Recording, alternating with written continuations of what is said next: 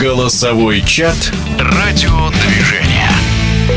Прошедший сезон Единой лиги ВТБ завершился неожиданно. ЦСКА «Зенит» уступил фантастической финальной серии и, как ни странно, еще больше к себе подогрел интерес. Этот стрим с одним из лучших баскетбольных экспертов Владимиром Гомельским составлен на основе вопросов, которые были опубликованы в чате телеграм-канала «Радиодвижение» и первые новички армейцев Серби Давидовицы.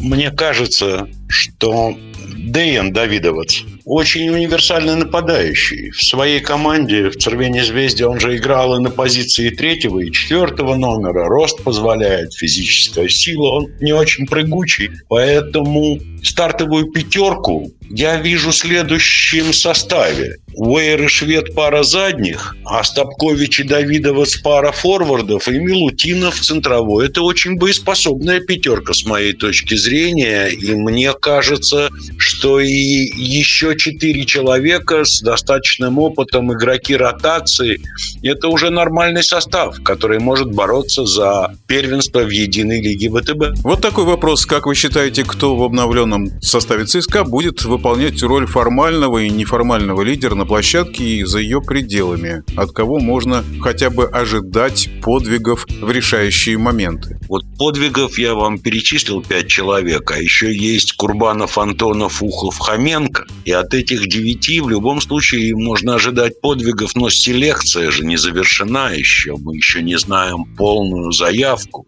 Но представляя себе концепцию баскетбола тренера Эмила Райковича, мне кажется, что подвигов нужно ждать от команды. Он же ведь в нападении, да и в защите тоже, он приверженец командной игры, чтобы соперник не знал, откуда ждать удара.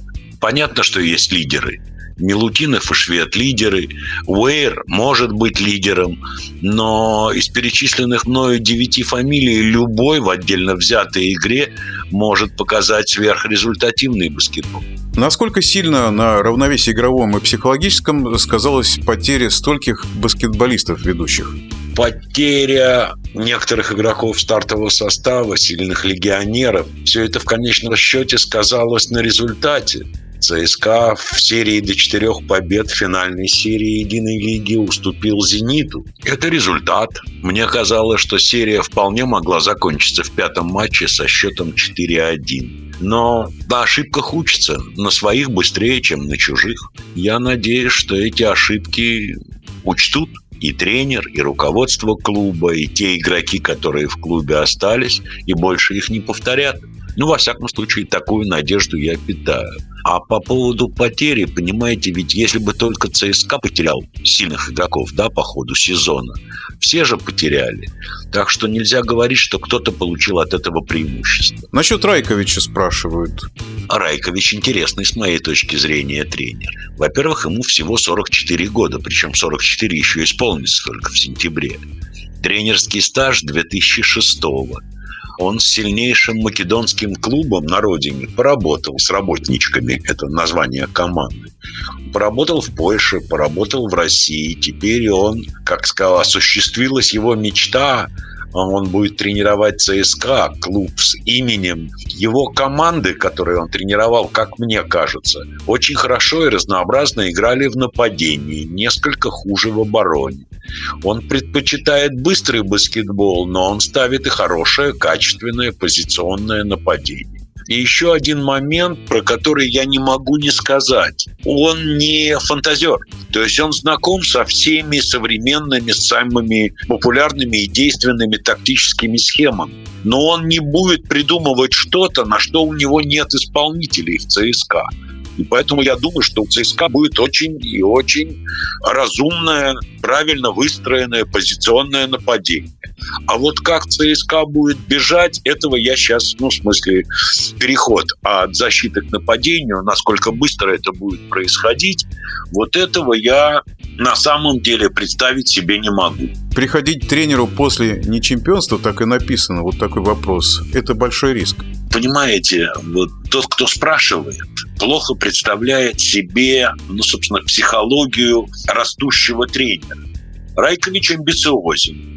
И, скорее всего, тот факт, что ЦСКА не стал чемпионом Евролиги в прошедшем сезоне, это еще один фактор, который подтолкнул его к принятию этого приглашения принятию этого решения жизненного. Он хочет доказать, что с его приходом армейцы выиграют и будет стараться все для этого сделать. Я еще раз подчеркну, он амбициозный молодой тренер. Я желаю ему успеха. Райкович должен найти контакт со шведом. Прокомментировать это как-то можно? Вполне могу. Леша Швед в этой команде в ЦСКА следующего сезона будет главной угрозой армейцев на периметре. Кроме этого, он очень разнообразный игрок в нападении, он же и передачи голевые хорошо раздает.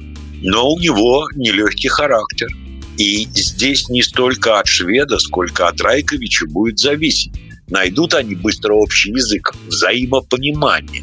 Будут ли поставлены перед шведом задачи, которые Леше будет интересно на площадке решать? Это тоже от Райковича зависит. Но ведь это не секрет. И я думаю, что Эмил к этому готов. Или готовится сейчас. Во всяком случае, в предсезонку он должен войти готовым, с тем, чтобы установить нормальные рабочие отношения со всеми игроками команды. Это часть работы тренера, тем более с таким лидером, как Швед. Насчет Тимофея Мозгова интересуется, мог бы он помочь ЦСКА? Я не согласен с этим мнением. Я не думаю. Тима очень хороший человек, прекрасный но его, так сказать, пик в баскетболе давно прошел. И понятное дело, что та травма, которая привела к тому, что он закончил свою карьеру преждевременно в НБА, что он даже в такой команде, как Руна, не смог себя проявить в этом сезоне, говорит о том, что нет. Особой пользы ЦСКА даже в качестве бэкап-центра нет, не думаю. Я к нему с большой симпатией отношусь. Но мне кажется, что все. Его карьера подошла к концу. Славная карьера с большим количеством побед. Но, увы, так бывает в спорте. Так постоянно бывает в любом профессиональном спорте. Игроков ЦСКА теперь больше российских, а российского тренера не было очень давно. Не надо смотреть в паспорт. Доверяют не паспортам, а специалистам. И если у нас в России сейчас всего три тренера, которые как бы входят в элиту тренерскую Европы, то это вполне нормальное решение ЦСКА.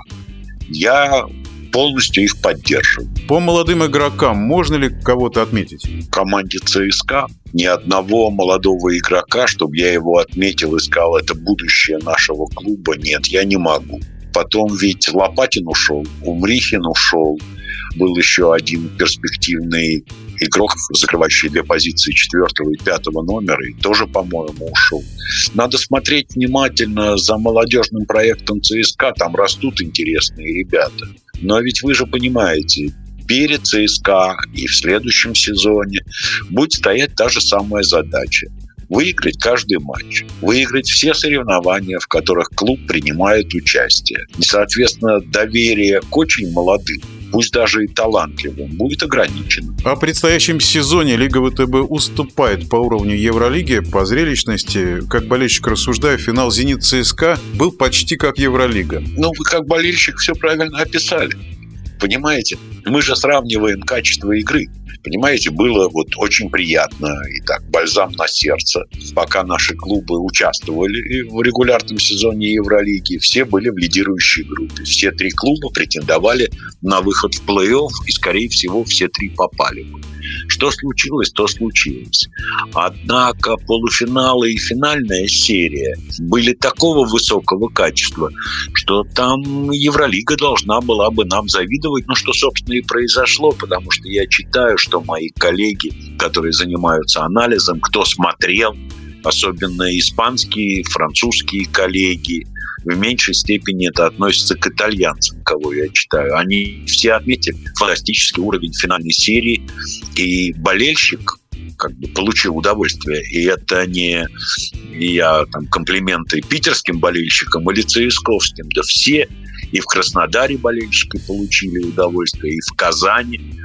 Так что я думаю, что уровень четырех, может быть, пяти сильнейших команд единой лиги ВТБ соответствует. Там, э, но сравнивать-то нужно не лидеров, сравнивать надо середняков. И вот когда мы начинаем сравнивать команды, которые занимали место в середине турнирной таблицы Единой лиги ВТБ и Евролиги, то сравнение не в нашу пользу. Не в нашу пользу и сравнение, скажем, с чемпионатом Испании. А с чемпионатами Франции, Италии, Германии, Адриатической лиги, это тоже чемпионат бывшей Югославии.